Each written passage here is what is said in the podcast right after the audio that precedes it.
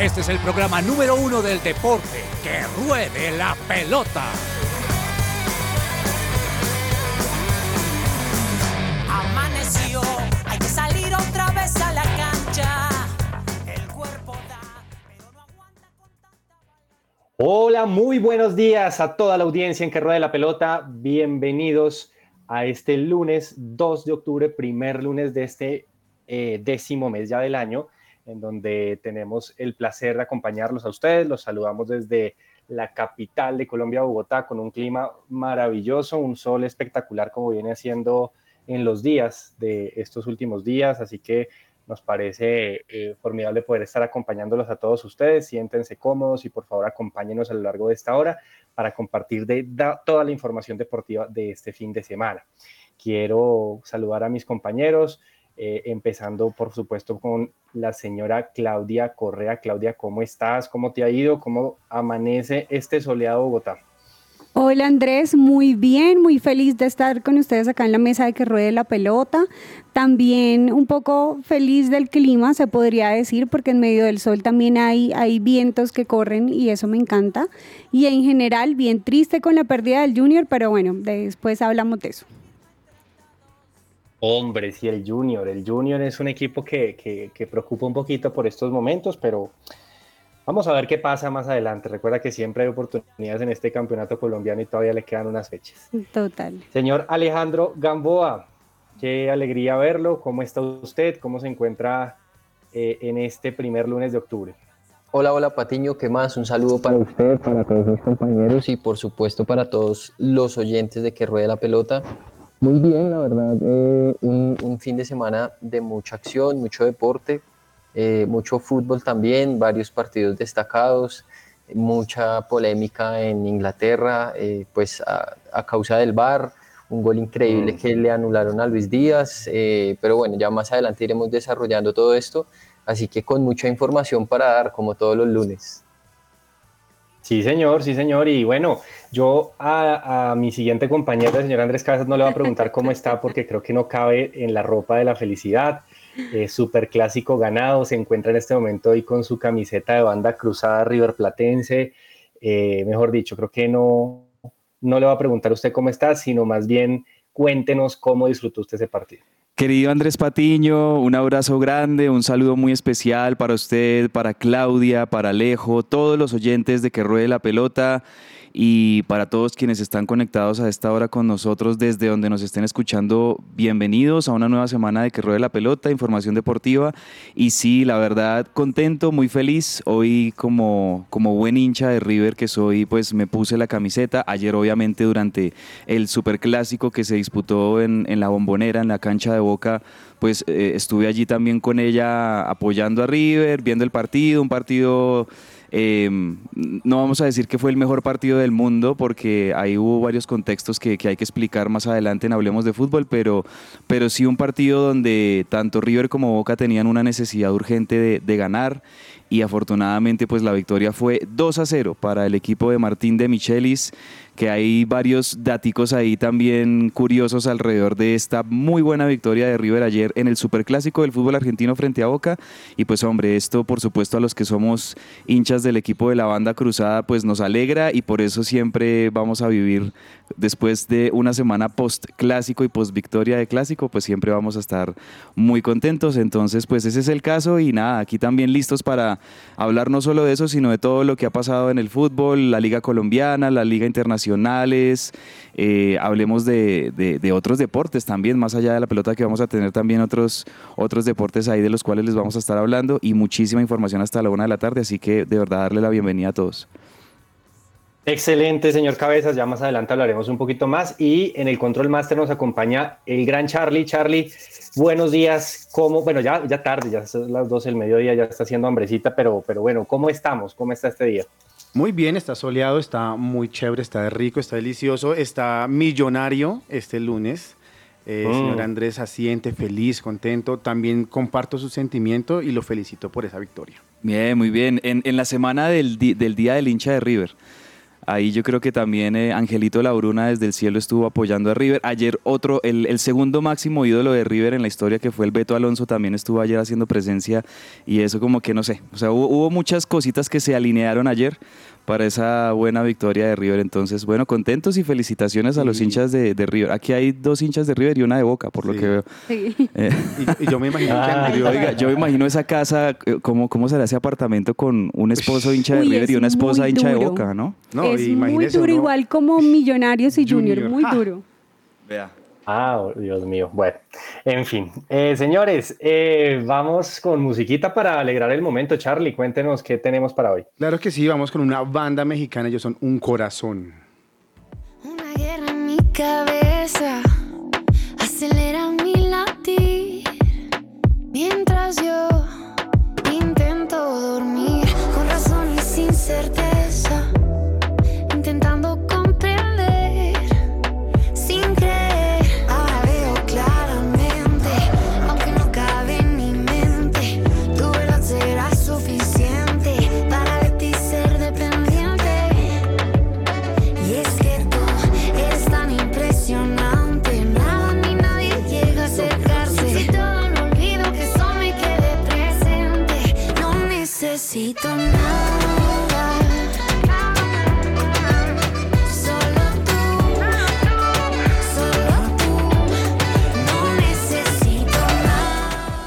Celebra la pasión del fútbol con un buen café. Coffee and Jesus presenta Hablemos de Fútbol.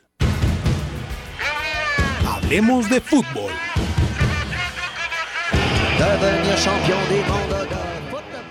La ansiedad y la depresión te consumen. Permite que Diana Monsalve, psicóloga con principios cristianos, te ayude a encontrar el equilibrio emocional.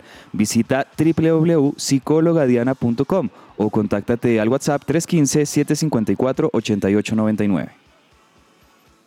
Perfecto. Arranquemos entonces a hablar como normalmente lo hacemos de fútbol profesional colombiano, Alejo.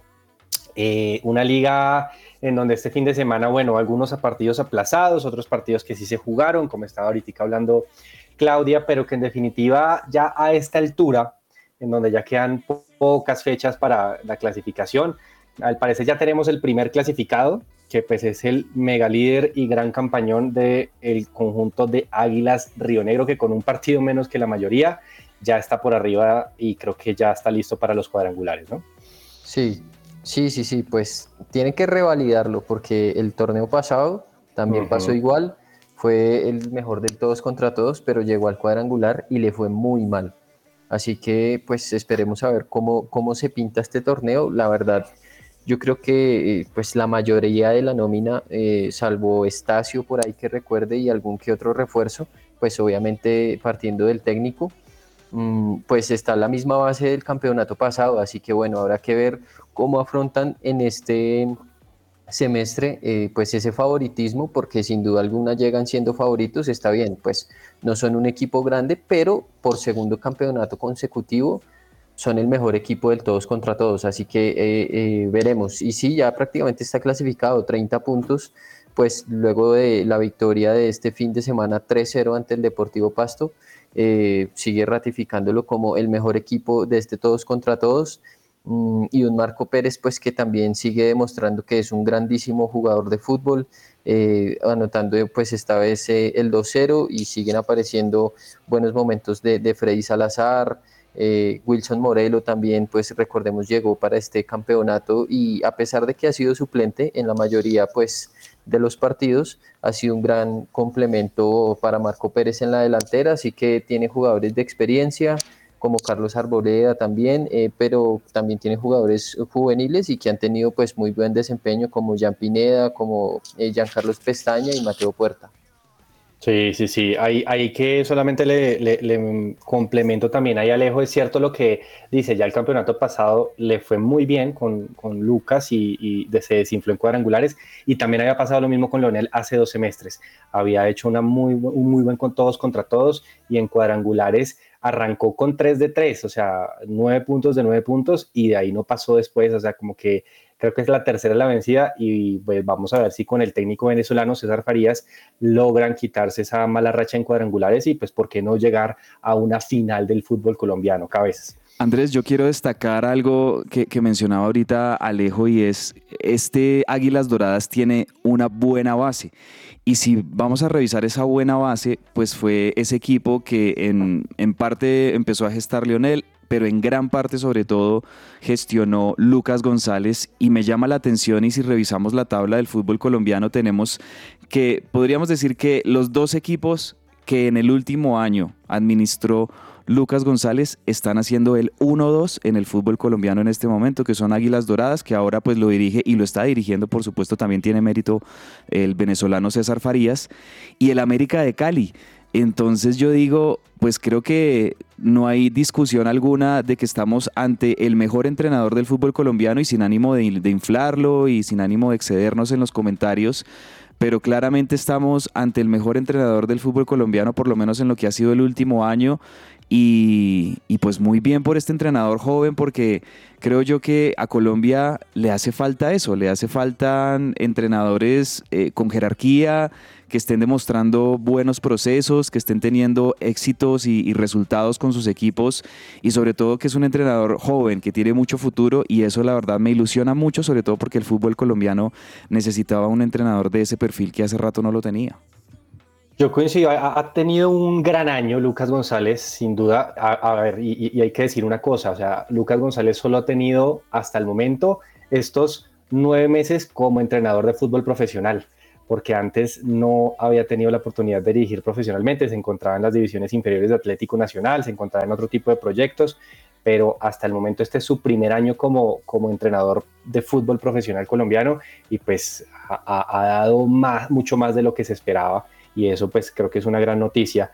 Obviamente, como decía Alejo, creo que hay que revalidar las cosas más adelante, vamos a ver cómo le va. Y pues ya que estamos hablando un poquito de Lucas González, pues Claudia, hay que seguir hablando de que el América sigue goleando, sigue goleando porque se enfrentó al Pereira, un Pereira que viene muy desinflado, muy de capa caída, pero pues al América eh, no le importa mucho y creo que sus últimos partidos eh, viene haciendo de a 3, 4, 5 goles, o sea, creo que el América está sonando muy, muy bien en este torneo y, bueno, el Pereira sigue desinflado.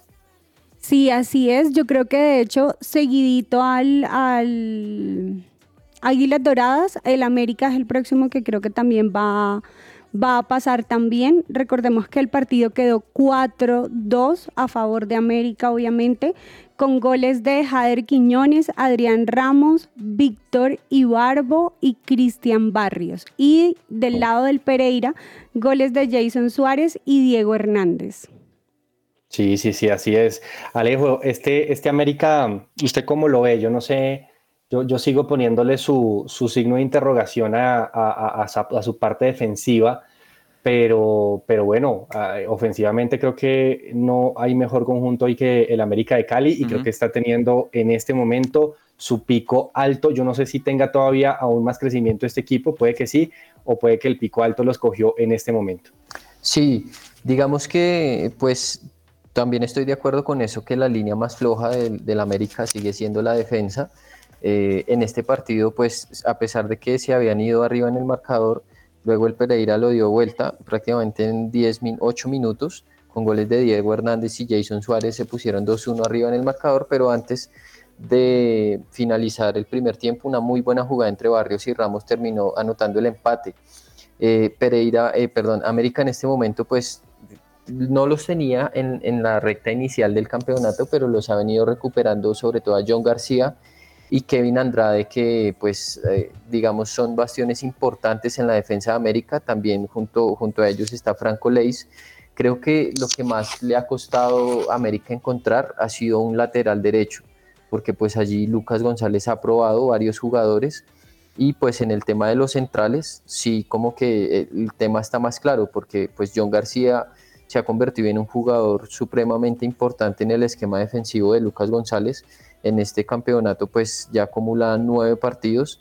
Recordemos que no estuvo en la primera parte porque él venía lesionado. Si no estoy mal, se resintió de una lesión en la pretemporada porque él traía una lesión pues del semestre pasado y eh, pues digamos que allí ha ido engranando de a poco la idea. Pero yo creo que este es el equipo que mejor juega de todos los 20 eh, del fútbol profesional colombiano ya ha ido como asimilando más la idea de, de lo que quiere pues Lucas González con, con este equipo. Eh, se ve que todos tiran para un mismo lado, le salen también los cambios porque encima pues Ibarbo entró e hizo el gol de una vez de cabeza eh, para el 3-2 parcial, llevaba cuatro minutos dentro del terreno de juego.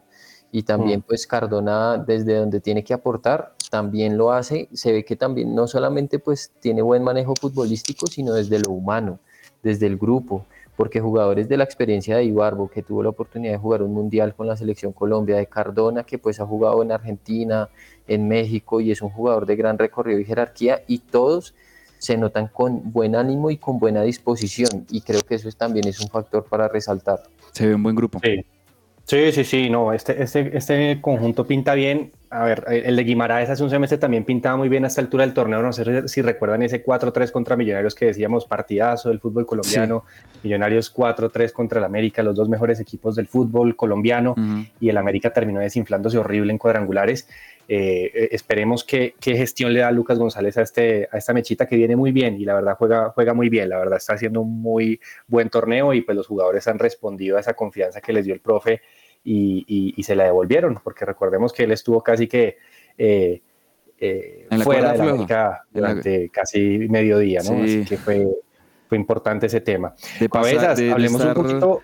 Perdón, señor. Patiño, iba a decir que de estar en la cuerda floja a ser pues muy, muy querido ya por, por muchos hinchas y totalmente aceptado como el entrenador Escarlata. Solo iba a decir que quizá hablando del tema de cuadrangulares, porque es que ese, ese es un tema es como un coco para varios equipos de, Colombia y es que hacen un campañón en el todos contra todos y cuando se llega al momento de los cuadrangulares hay detallitos, hay factores como el estado de ánimo, el estado físico, circunstancias que incluso yo creo que hasta ninguno de nosotros podemos llegar a entender o a conocer que pueden llegar a afectar el rendimiento de los equipos en cuadrangulares y por eso es que vemos que algún equipo que se veía muy promisorio durante el todos contra todos se cae en los cuadrangulares. Yo creo que tanto Águilas Doradas como este América bajo la dirección técnica de Lucas González, ese es el gran reto, demostrar que, que no solo se trata de una buena campaña que se ha podido hacer en, en la parte regular,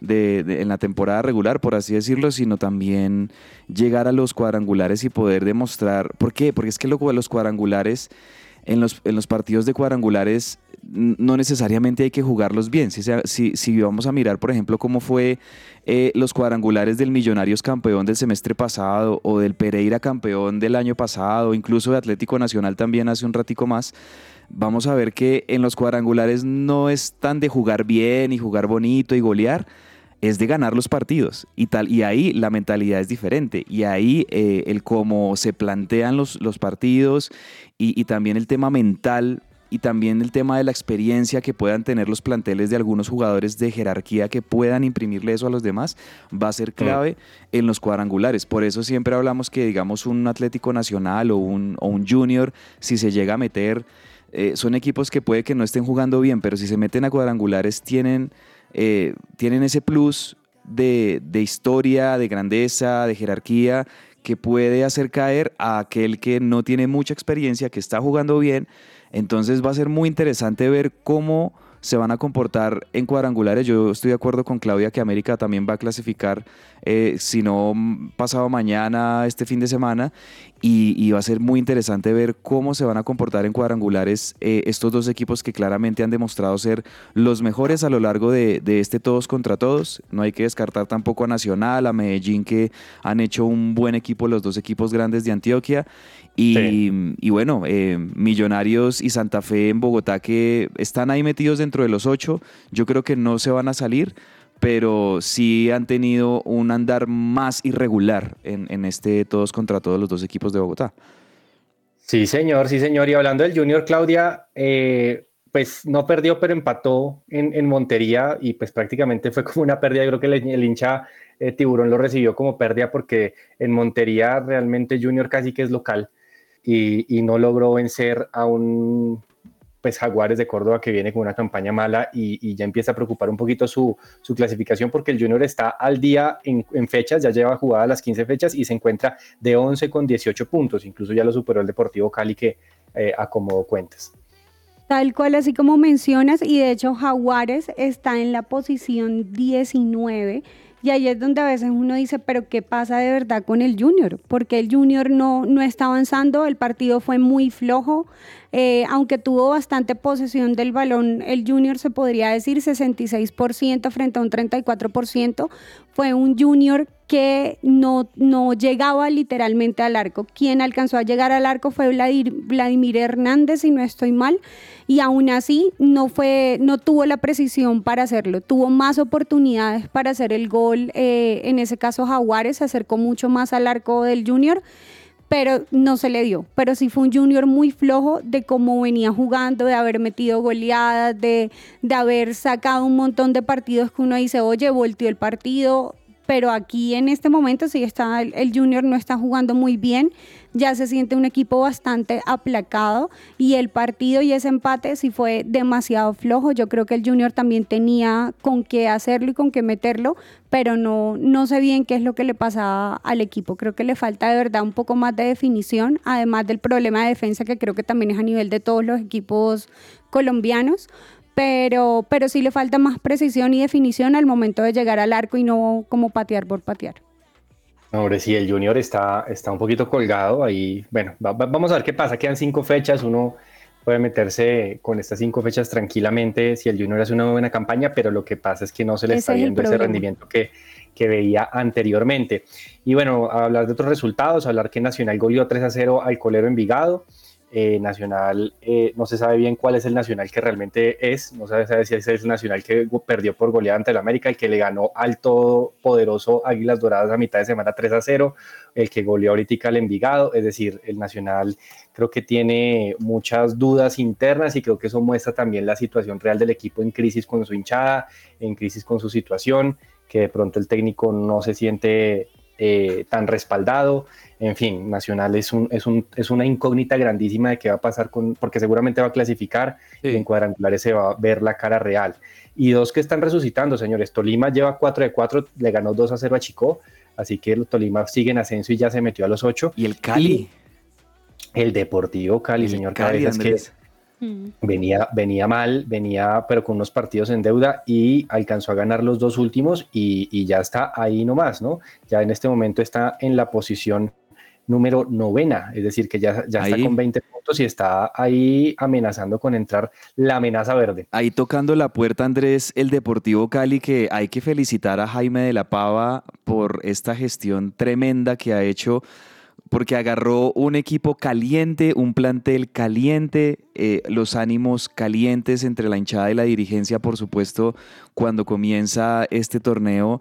Y Jaime de la Pava, eh, que yo estoy seguro de que también pues, es virtud de estos jugadores que se han eh, han querido de verdad sudar la camiseta y se han puesto sobre los hombros esta responsabilidad de, de sacar al Deportivo Cali de la crisis deportiva. Tanto así que hablábamos al inicio de este torneo que el Cali iniciaba este todos contra todos con la misión de alejarse lo más que pudiera del descenso y vaya que sí lo han hecho.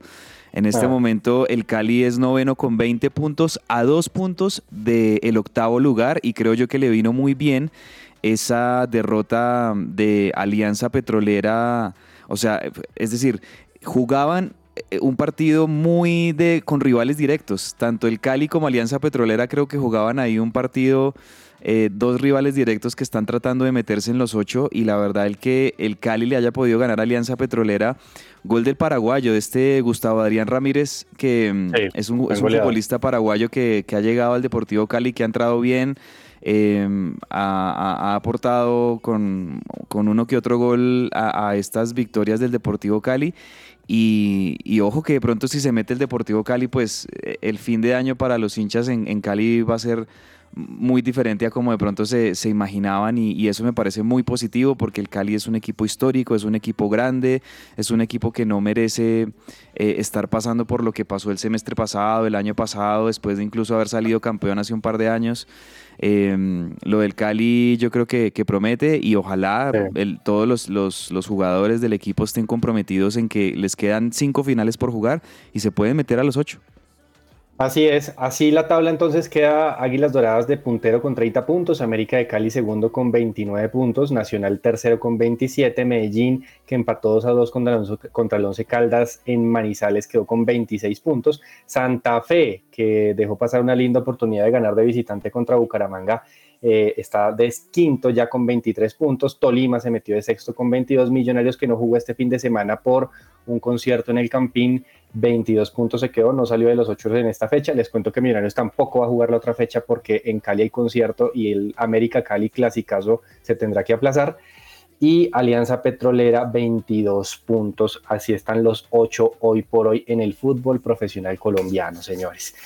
Hablemos un poquito también de los colombianos en el exterior, Alejo, porque pues hubo noticias, ¿no? Hubo, hubo cosa, una, una, un notición, ¿no? comillas, si es que Falcao volvió a jugar y volvió a meter un gol. Eh, en este caso como en el minuto 98, si no estoy mal, el, Rayo Vallecano eh, empató un partido importante y también hubo participación de otros colombianos en el exterior, Alejo. Sí, sí, sí, eh, de verdad que lo de Falcao, pues es el primer gol en el año. Uno dice, hombre, hay que... ¿Que no jugaba hace cuánto? No, venía jugando, pero lo que pasa es que la, a principio de temporada tuvo pues un, un parón largo porque estuvo lesionado pero eh, digamos que él sí viene jugando regularmente muy poco, muy poco de a 10 minutos, 5 minutos. En esta ocasión anotó con el Rayo Vallecano, bien lo decía usted en los últimos minutos de penal contra Mallorca para el 2-2 y no marcaba un gol desde el 19 de noviembre del 2022 en el amistoso de Colombia contra Paraguay y con el Rayo Vallecano no hacía un gol hace casi que un año, el 18 de octubre del 2022 contra Atlético de Madrid. Eh, pero bueno, pues con este gol eh, de Falcao ya son 15 temporadas seguidas haciendo goles en Europa. Y, y está a cuatro goles de igualar a Víctor Hugo Aristizábal con 346, tiene Víctor Hugo, Falcao llegó a 342 y convertirse pues en el jugador con más goles en la historia del fútbol colombiano. Eh, pues, venga, el, colombiano con más goles. Que venga para Millonarios y los hace rapidito, tranquilo, díganlo. sí, pero eh, perdón, para dar bien el dato, está a cuatro goles de Víctor Hugo Aristizábal y convertirse pues en el futbolista colombiano con más goles en el fútbol profesional. Increíble, increíble. Y, los otros que siguen marcando son John Córdoba, que no para de anotar en Rusia. Eh, Luis Suárez tuvo una agridulce jornada, ¿no, Alejo? Porque Luis Suárez, el colombiano de, del, del, Almería. Sí, sí, sí, lo de Luis Suárez la verdad es que es muy triste porque había hecho eh, un triplete en muy poco tiempo, eh, prácticamente en cuatro minutos, entre el 41 y el 45 más uno, sí, en cuatro o cinco minutos hizo tres goles. Eh, pero pues lastimosamente salió lesionado. Si no estoy mal, es una rotura del peroné y va a estar de baja más o menos unos tres meses. Claro, claro, qué vaina con Luis Suárez. Y el otro cabezas que está apuntando, sí que está pidiendo pista para selección, aunque no lo mencionan mucho, es el Cucho Hernández, porque en la MLS le ha ido bien y esta jornada eh, marcó otro tanto con el Philadelphia, con, con, con su equipo ante el Philadelphia Union. El Columbus Crew es el de el Cucho. Columbus Crew, eh, gol de Juan Camilo Hernández, que hombre, yo creo que Juan Camilo ha tenido de pronto como la mala fortuna de que hay volantes eh, en la selección Colombia que por su trayectoria, por su recorrido, también por eh, los cercanos, lo más cercanos que el que han estado de los procesos de selección Colombia, pues le han ganado la posición porque la verdad es que es un jugador muy talentoso, muy bueno, em, que yo también pienso merece, merece un poquito más de, oportunidad en, la selección Colombia, pues hizo el gol de penal eh, al minuto 72 en el empate del Columbus Crew frente a Filadelfia este sábado por una nueva jornada de la MLS. El Columbus Crew está en este momento en zona de clasificación en la conferencia este. En la MLS hay dos conferencias, conferencia este, conferencia oeste. Clasifican directamente los primeros siete de cada conferencia. El Columbus Crew en este momento es quinto de la conferencia este, entonces está metido ahí en puestos de clasificación para los playoffs. Y, ojalá, ojalá que, que, puedan, podamos ver más cosas y de pronto en, en instancias más definitivas de, de Juan Camilo El Cucho Hernández, que lo ha estado haciendo realmente muy bien. Ustedes recuerdan que a Juan Camilo le iba muy bien en el Watford de Inglaterra, no lo llamaron a la selección y él decía, venga, pero ¿por qué llaman gente, por ejemplo, de Estados Unidos? Creo que era por Chará en el creo que era en ese momento. Era por Jimmy Chará sí.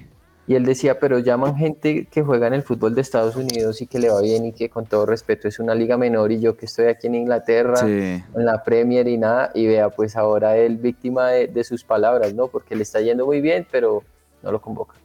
No lo convocan. Es que sí, hace, hace rato, no sé, Cucho Hernández no tiene como tanta, tanta, ¿cómo decirlo? De pronto cercanía, de pronto no sé si con la federación, con los técnicos le ha tocado, pero pues la verdad eh, ha hecho méritos pues para que lo llamen y, y todavía no, no ha pasado. Eh, y hablemos un poquito de Premier League, Alejo, porque usted lo mencionaba al principio. Creo que se vio un partidazo, partidazo. Me acordé mucho, ¿sabe qué? Del clásico bogotano Millos Santa Fe, porque al Liverpool le expulsaron dos hombres en el partido. Y, y en esta, algo muy cortico para mencionar, aquí el señor Klopp no hizo la, la heroica de Gamero de, de- de mantener los delanteros y, y- y buscar el partido, sino que se defendió con un 5-3, punto. Y ahí se defendió y lo mantuvo hasta el minuto 96, en el último, la última jugada autogol de forma más cruel. Pierde el partido el Liverpool 2 por 1, pero se lo aguantó con, con, con nueve hombres, ¿no? Sí, no, y la verdad es que una lástima, una lástima que, que lo hayan perdido de esa forma, porque pues en el desarrollo del partido, eh, obviamente pues ya con dos hombres menos, Liverpool lo aguantó hasta donde más pudo y lo peor es que termina siendo con un autogol. Entonces, eh, digamos que eso es como lo más fru- frustrante, un autogol de, de Joe Matip, Eh, pero lo que les decía al inicio del programa fue una jugada de Luis Díaz en el minuto 32, 33 más o menos, que eh, pues hombre, era, un, cla- era, claro que no estaban fuera de lugar Luis Díaz, pero hubo un, eh, una confusión tremenda entre pues los del VAR y el árbitro, porque el VAR creyó que el árbitro se había validado la jugada y pues eh, el árbitro no la había va- validado, había sido eh, fuera de lugar, era lo que había pitado quedaron muy confundidos en la cancha, eh, digamos como que el VAR no quiso intervenir, ni siquiera trazaron las líneas, no llamaron al juez, el juez le dio continuidad al juego y pues eh, el gol no quedó validado y era claro que no estaban fuera de lugar. ¿Y sabe qué fue lo que, lo que sucedió según lo que explicaron después? Y es que el VAR le dijeron chequeo completado. Y es que el VAR había pensado que el juez había ah, admitido el gol. Entonces cuando le dijeron chequeo completado es que ya, listo, gol. Y el árbitro entendió todo lo contrario, chequeo completado es que había sido offside. Así que el juez siguió y el VAR se quedó atónito de que habían seguido el juego y no Sí. pudo anular el gol. O sea, es una cosa increíble lo que le pasó No, en y- la liga, ejemplo, en la liga en donde todos ponemos los ojos. Y el tema es que, eh, pues digamos, la autoridad eh, que se encarga del arbitraje en Inglaterra, pues salió y en un comunicado admitió que había sido un error humano. Wow, tremendo. Un partido desafortunado y dolorosísimo para el Liverpool, porque además de las expulsiones, además de ese gol anulado, obviamente pues quedó mucha zozobra alrededor del arbitraje que sí estuvo claramente mal y, que perjudicó al Liverpool. Miren que hubo un tuit de Alexis McAllister, el 10 de Liverpool, el, el volante argentino, y escribió en su, en su, bueno, en su cuenta de ex, que ahora se llama, no, no Twitter, Normal cuando jugás con 12, escribió Alexis McAllister, y ojo porque podría de pronto la, la Federación Inglesa de Fútbol podría sancionarlo a, Alexis McAllister por esa declaración, eh, que claro, obviamente seguramente la hizo en caliente, pero pues ellos allá son muy celosos con el respeto hacia la autoridad, más allá de que la autoridad, digamos, en este caso la- el arbitraje se haya eh, equivocado. Eh, y bueno, muy argentino también de McAllister el- en, en tuitear eso. Pero la verdad es que fue una derrota durísima de, de Liverpool. eh, podríamos decir que un poco injusta. Pero bueno, el fútbol tiene estas cosas. A veces es injusto, pero también el fútbol tiene sus revanchas. Entonces puede que más adelante el Liverpool, oye, que, que ayer lamentó una derrota dura, pues después esté alegrándose por algo que de pronto venga. Tienen que estar tranquilos. Sí, de acuerdo, fue un error humano. Vamos con el pepazo, señores.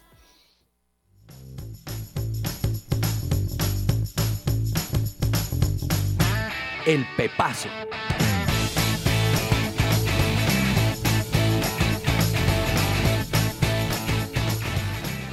Bueno, hora de repasar los golazos del fin de semana. Claudia, ¿qué golazo, qué pepazo nos vas a recomendar el día de hoy? Bueno, por un lado yo creería dos. Por un lado, eh, Mm. como destacar un poco a Falcao. Yo sé que fue por penal el gol que, que hizo. Y el primer cobro que hizo de ese penal, el arquero estuvo adelantado y se la alcanzó a tapar.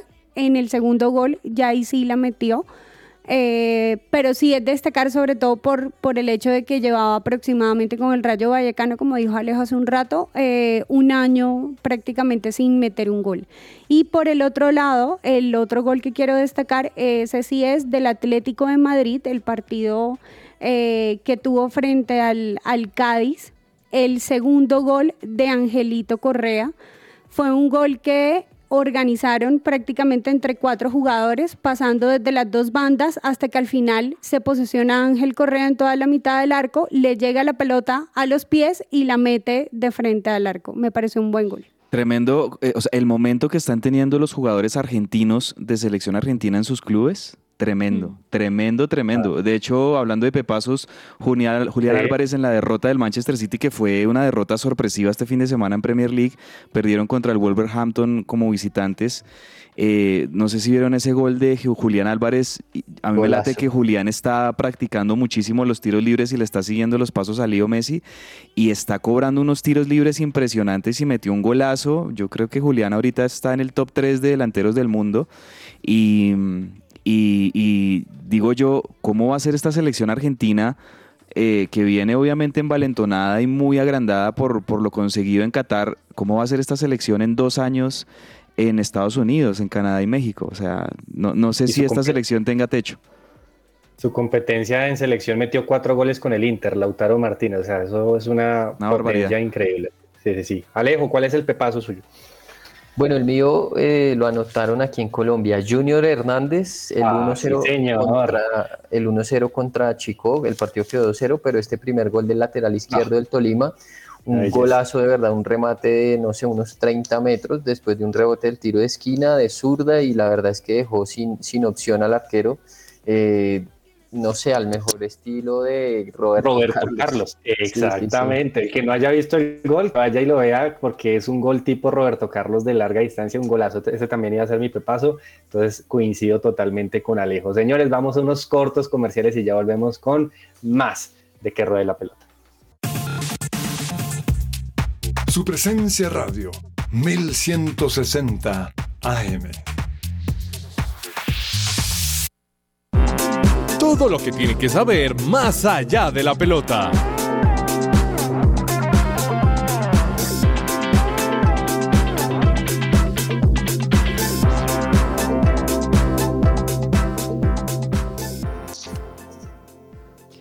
Bueno, seguimos en que ruede la pelota hasta la una de la tarde y un mensaje muy importante para todos nuestros oyentes a esta hora. El doctor Carlos Villarreal te puede ayudar en el tratamiento para las venas varices y no continuar con ese cansancio y ese dolor en las piernas.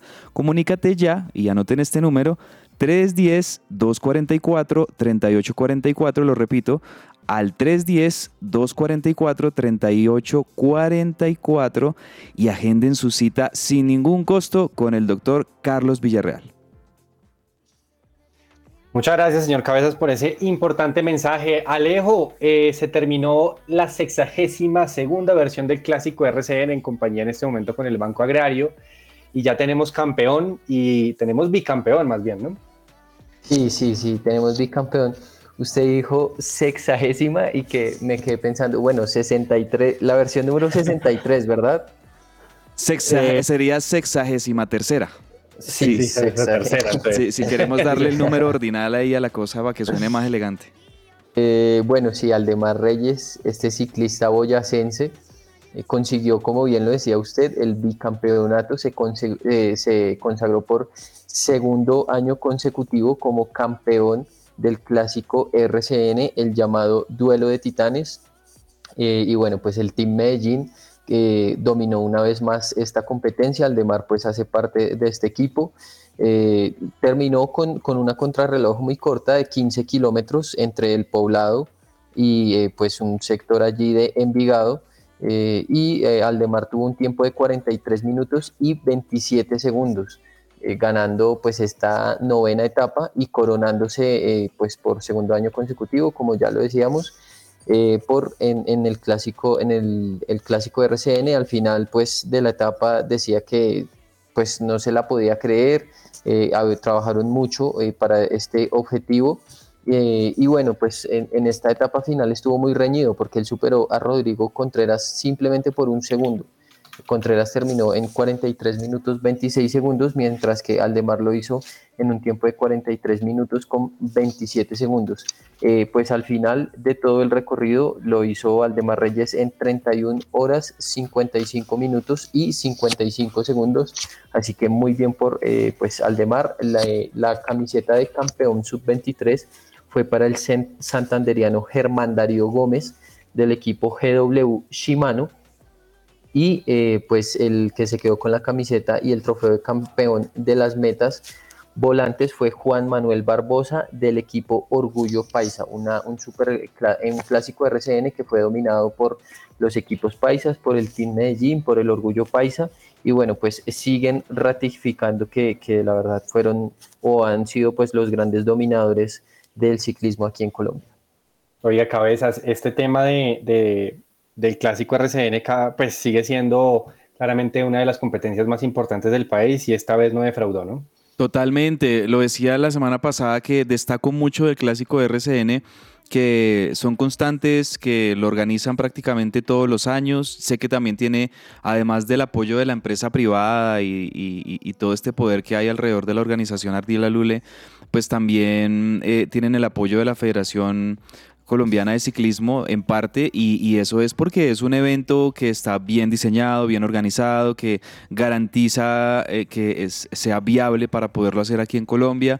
Insisto en que me parece que Colombia debería tener una carrera como el Tour Colombia, que lo hemos tenido un par de veces acá, o una vuelta a Colombia digna de, de, ser de un país que pues siempre es protagonista a nivel mundial en ciclismo, pero afortunadamente pues este clásico RCN se, se ha llevado bien, seguramente muchos de estos ciclistas, el mismo campeón, eh, son, son observados por, por equipos grandes a nivel mundial y esa es la idea, que sea una, una vitrina para muchos ciclistas emergentes de, del ciclismo colombiano que pues están tan de altísimo nivel. Buenísimo, buenísimo. Por eso felicitaciones a los organizadores y pues por supuesto que continúe esta gran competencia y esta gran carrera que tenemos a nivel nacional, de las más importantes sin duda. Claudia, en el Campeonato Mundial de Patinaje Artístico Colombia tuvo brillo y hay que mencionarlo también.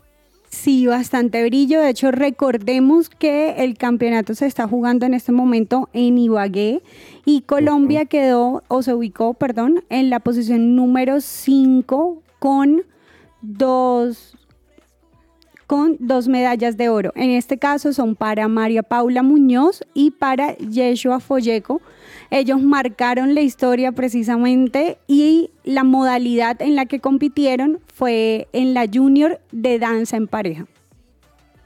Excelente, excelente noticia por este lado, pues con esta consecución pues Colombia sigue marcando eh, esa, esa vara alta que siempre tenemos en el patinaje, en este caso pues ya en el patinaje artístico, que es otra modalidad, También pues claramente sigue siendo algo importante para nuestro país.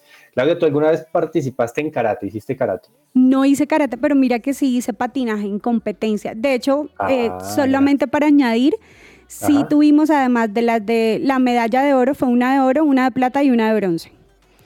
Eh, y karate no, pero sí me llama la atención. De hecho, eso sirve bastante para defensa personal en cualquier momento.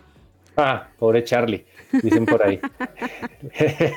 Está bien, pero bueno, en karate, una, mujer, una deportista nacional también tuvo noticia este fin de semana, claro. Y también es histórico, se llama Sofía Cárdenas. Ella logró en este momento en la categoría menos 50 kilogramos del circuito profesional de karate que se disputó en Chipre, logró alcanzar por primera vez ese primer puesto con medalla de oro en este evento. Exactamente, le ganó la final a, una eslovaca llamada Natalia Vargova, ¿no? Sí, la competencia quedó 12-6. Tremendo, tremendo también estas noticias en donde pues también todo tipo de deportes eh, en donde brilla también la bandera nacional pues son dignos de destacar y pues aquí eh, resaltamos lo hecho también por, en este caso, Sofía Cárdenas. Hablemos un poquito de NFL, señor Cabezas, cuéntenos un poquito qué, ha pasado en la NFL. Hombre, una nueva jornada de la NFL, ya estamos en la semana 4 de la temporada regular, partidos muy interesantes. En el partido que para mí era el más atractivo del fin de semana jugaban dos equipazos de la conferencia americana.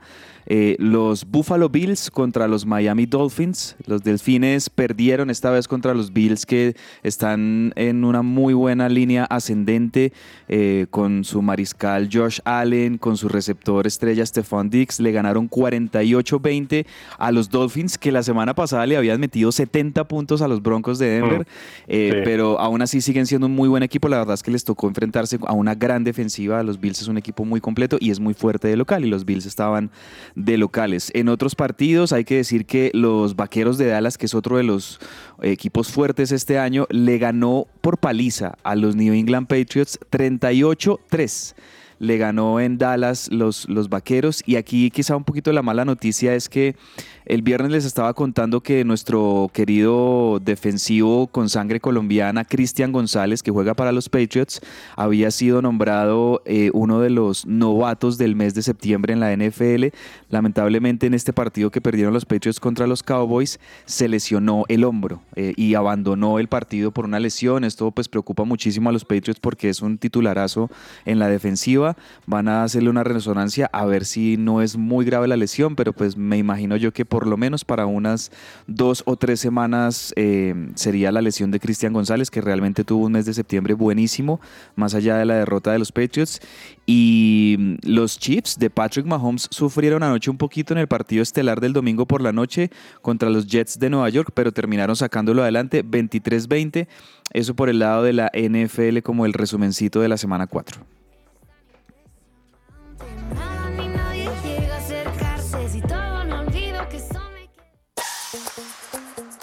Las historias detrás del deporte. ¿Qué hay en el camerino?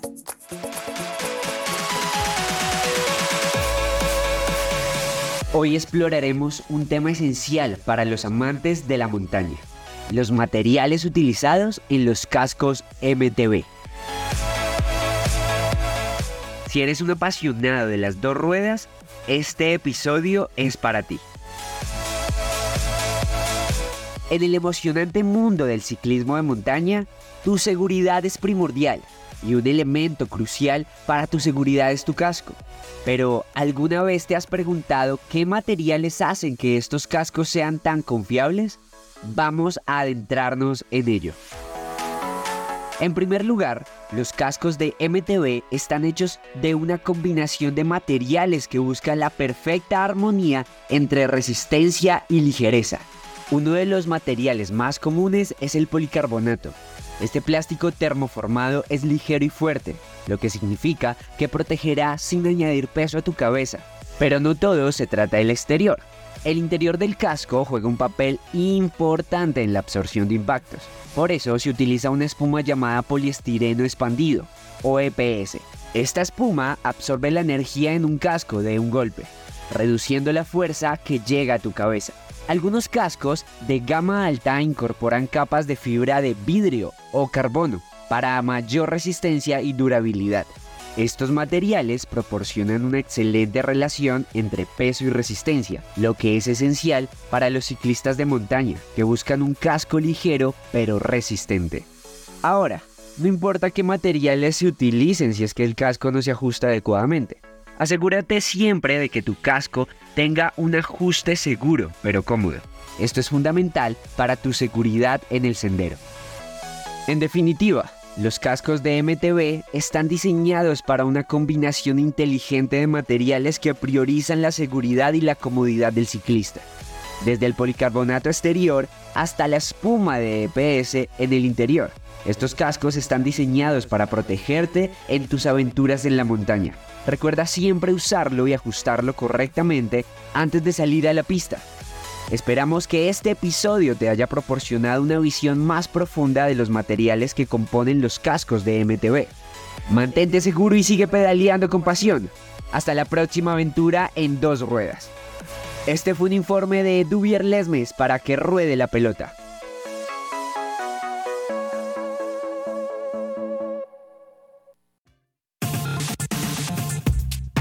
Su presencia radio, 1160 AM.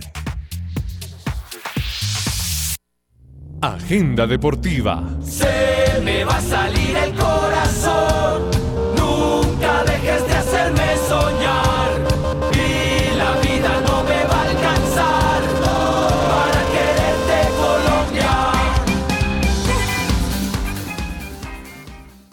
Coffee and Jesus queremos ser tus cómplices. Compra una gift card y dale ese regalo a la persona especial para que elija dentro de toda la variedad de productos. Perfecto, Clau. Bueno, ¿qué tenemos de agenda deportiva especial hoy, Alejo? ¿Algún partido de fútbol colombiano? ¿Qué tenemos? Bueno, eh, pues sí hay fútbol colombiano, pero yo le voy a recomendar uno de la Serie A de Italia, Fiorentina Ah, bueno. contra Cagliari, que se juega ahorita a la 1 y 45. Fiorentina de Jerry Mina, recordemos que él está lesionado, pero hay tres argentinos ahí, Lucas Martínez Cuarta, está también Nicolás González y Lucas Beltrán. Perfecto. A esta hora se está jugando el Torino Elas Verona, que está titular Duan Zapata, también por quien quiera, está en el minuto 66, van 0 por 0. Y en la noche tendremos Huila Equidad a las 8 y 10 de la noche como partido aplazado de la Liga Profesional Colombiana.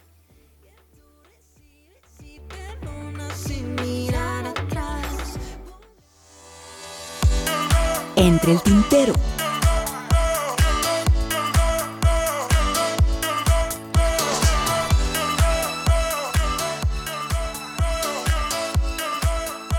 Kangoo llega seguro a casa.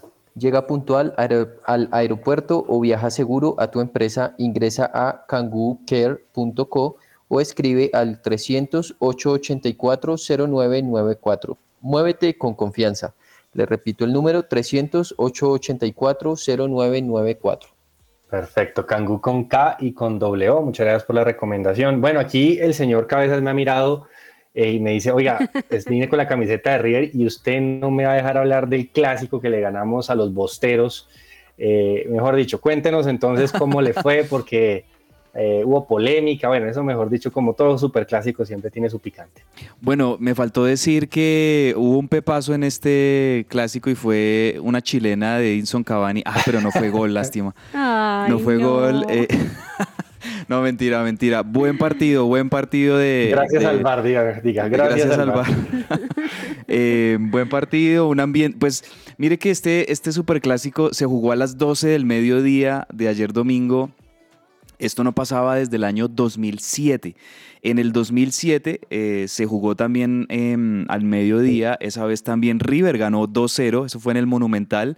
En- ¿Quién en- hizo y, en, gol? y en ese River, ¿saben quién hizo gol? Radamel Falcao. Claro, cuando, el cuando, primer gol. Sí, señor, que ese, ese River lo ganó 2-0 con goles de Radamel Falcao y del Burrito Ortega en esa época.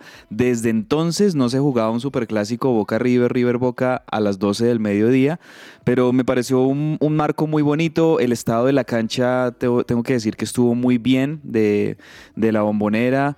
eh, un marco muy lindo para ver un partido de dos equipos que, bueno, siempre que es un superclásico, pues necesitan ambos ganar. River necesitaba ganar porque de visitante no lo hacía desde hacía cuatro meses. Ah, Ese es uno de los datos y es que desde hace casi cuatro meses River no ganaba un partido de visitante y justo lo vino a ganar aquí en la bombonera. Y también Boca, pues le tocó a Boca encontrarse en medio de una serie también de Copa Libertadores de semifinales que está disputando con Palmeiras. Y por esa razón Jorge Almirón, eh, digamos que planteó un equipo mixto, un equipo entre titulares y, algunos suplentes para enfrentar esto. Pues bueno, River lo, lo aprovechó. Me parece que una gran actuación del chileno Paulo Díaz, el defensor de la selección de Chile que está jugando como central en este River de Michelis y lo hace demasiado bien. Eh, muy, buena, muy buen partido del uruguayo Nico de la Cruz, que para mí es uno de los mejores jugadores del continente. Eh, también de Ezequiel Barco. Y también otro dato es que eh, hubo un remate para el primer gol que el, el remate lo hizo Enzo Pérez, pero eh, se desvía la pelota en Salomón Rondón, el venezolano. Es el primer venezolano que anota en un Boca River. Uy. Eh, Como quien dice, River gana los dos clásicos del año con gol de un colombiano y un venezolano. Eso iba a decir, Mm. porque en el, en, lo- en el primer clásico del año que se había jugado en el Monumental hace unos meses, el gol lo había anotado de penal el colombiano Miguel Ángel Borja y ahora anota el gol Salomón Rondón, el 1-0. Y bueno, ya cuando Boca se había jugado con cinco delanteros, entró Cavani, la verdad que Cavani entró y metió peligro eh, en esa jugada donde eh, el- hay que decirlo, el VAR anuló bien el gol, pues eh, eh, pudo haber sido el empate de Boca, pero el VAR anuló ese gol. Y ya sobre el final, pues nada, eh, eh, Enzo Díaz termina sentenciando el 2-0 para una muy buena victoria de- del equipo de Michelis que no jugaba bien como visitante y pues lo, lo pudo reafirmar aquí, así que pues una muy buena semana para el equipo millonario. Ahí Excelente. hay un, un- un dato que me gustaría resaltar acá. Y es Mm. que en el caso de Boca River se han, enfrent- se han enfrentado aproximadamente 206 veces hablando de un torneo local, o sea, un- un- la Liga de Argentina. Y aparte de eso, eh, son 75 triunfos en este momento para Boca y 68 victorias de River con 63 empates. Entonces digamos que por ahí están pisando todavía los talones de Boca y esperemos que no, no lo alcancen. Mm, vamos a ver. Eh, Alejo, ¿algo que se nos quede? Eh, bueno, no, pues eh, varias cositas ahí por mencionar. eh, que Brasil es el campeón de el- la Copa América de Futsal Femenina luego de vencer a Argentina 2-0 en la final. La selección Colombia finalizó en la tercera posición luego de pues, vencer a Venezuela en la tanda de penales. Sí, señor. Bueno, y hay que mencionar así rápidamente que Dairo Moreno, con el gol que anotó frente al Medellín, está a 10 goles, bueno, a 9 goles de alcanzar al máximo goleador del fútbol profesional colombiano, que es Galván Rey, y a 10 pues ya de superarlo. Así que yo creo que, al igual que Falcao va a superar a Istizabal, creo que Dairo Moreno va a superar a, a su ídolo, que pues es Galván Rey, que empezaron casi juntos en el primer equipo hace unos cuantos años. Señores, muchas gracias por su audiencia, por su compañía. Los invitamos a seguir conectados acá en su presencia radio y gracias a todos mis compañeros también por su participación acá en el programa. Un abrazo a todos y nos vemos mañana al mediodía en que ruede la pelota en un capítulo más. Chao. Chao, chao.